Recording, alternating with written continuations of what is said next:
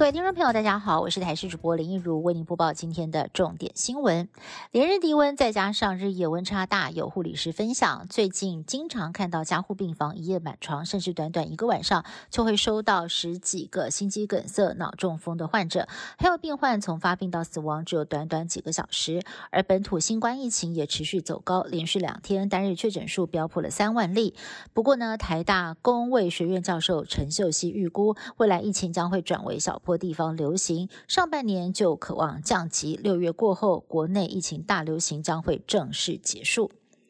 台湾灯会在今天开始试营运，很多的民众会选择搭捷运到四大赏灯区。北捷预估沿线站点可能会涌进上千万人次，再加上北捷近期屡屡收到恐吓信，这回警方强化捷运维安勤务，光是捷运警察队就出动了八百名警力，带着多种法宝，包括了防爆钢叉、电击枪，隐隐站内的突发状况，更是带着侦爆犬、气毒犬。定时巡逻，让民众能够安心赏灯。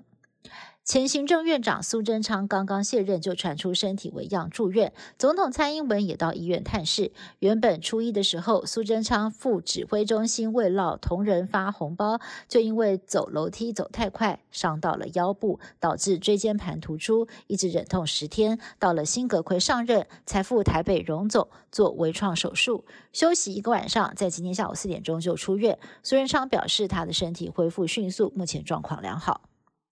我们都晓得海水不能喝，但是您有想过活在水里头的鱼到底会不会口渴呢？有网友好奇之下提问，结果意外的引发热烈讨论。而记者呢也找到了农委会水产试验所的专家，其实鱼会不会喝水跟鱼种有很大的关系。像是淡水鱼的身体渗透压比环境高，所以水会透过鱼的体表鳃或者是肠道进入体内，所以淡水鱼大多不会喝水，反而还会为了要保持体内水分平衡，努力排出排泄物。而海水鱼则是恰好相反，因为它们身体的渗透压比外在的环境更低，要是不喝水的话，可能会引发休克。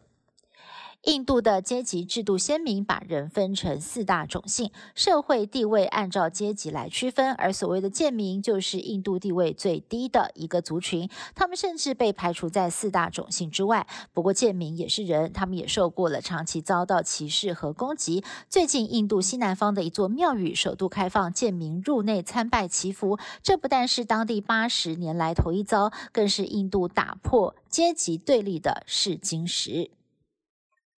俄国总统普京的前文胆受访时表示，如果俄国没有办法在乌俄战争当中取胜，一年之后，俄国国内的情绪将会大幅恶化，届时普京可能会遭遇政变。另外，俄国外交部在三十一号宣布，中国国家主席习近平将会在今年春天访问莫斯科，让中俄结盟态势更加明显。